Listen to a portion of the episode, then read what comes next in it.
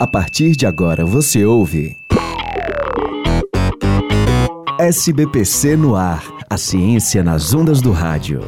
Realização: Sociedade Brasileira para o Progresso da Ciência e Universitária FM. Edição: Caio Mota. Produção e apresentação: Carolina Real. One small step for man, one giant leap for mankind. Um pequeno passo para o homem, um grande salto para a humanidade. Essa foi a frase dita por Neil Armstrong em 20 de julho de 1969, quando o homem pisou pela primeira vez na Lua. Mas como foi possível o homem chegar até o espaço e pisar em solo lunar? Hum? Hoje o SPPC no ar vai explicar como os tripulantes do foguete Saturno V foram tão bem sucedidos em sua missão Two, one, zero, all engine running. Primeiramente, é preciso entender a situação histórica da época. Em 1969, o mundo vivia a Guerra Fria, em que existia a divisão entre o bloco capitalista, que era representado pelos Estados Unidos, Hello. e o bloco socialista da União Soviética, que é a atual Rússia. Привет.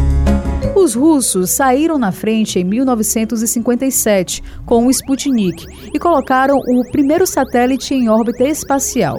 E isso causou uma indignação enorme nos norte-americanos que queriam ser os primeiros.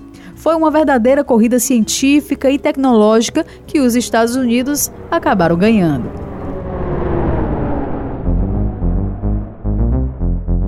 Diante de todo esse cenário, foi iniciada no dia 16 de julho de 1969 a missão Apollo 11, que foi a primeira a levar astronautas à Lua e a fazer com que eles retornassem com segurança à superfície terrestre no dia 24 de julho.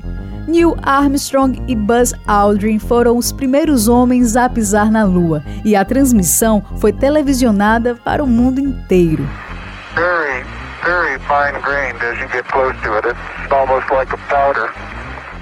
O foguete Saturno V, usado na missão, tinha três partes.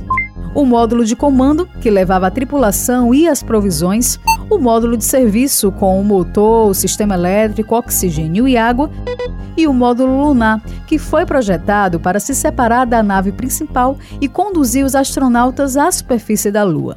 O astrofísico e professor do Departamento de Física da UFC, Daniel Brito, explica como aconteceu o lançamento desse foguete. Então, logo nos primeiros segundos de lançamento, algumas partes do foguete são descartadas, alguns, a maioria deles vão atingir o, o oceano e algumas partes continuam no trajeto. A, a parte superior, que é o bico, é o módulo de comando, depois você tem o módulo de serviço e na parte traseira fica o módulo, que é conhecido como módulo lunar. Esse módulo lunar foi colocado nessa posição para facilitar um eventual problema e para preservar as vidas dos astronautas. Mas, ao mesmo tempo, ocasionou um outro problema, é que o módulo de comando e o módulo lunar devem ficar juntos. Então, foi feita uma mudança, uma troca da posição entre o módulo lunar e o módulo de comando para que eles ficassem juntos e depois depois, quando entrasse em órbita da Lua, fosse feito o desacoplamento do módulo lunar, que é o módulo que vai pousar, e o módulo de comando.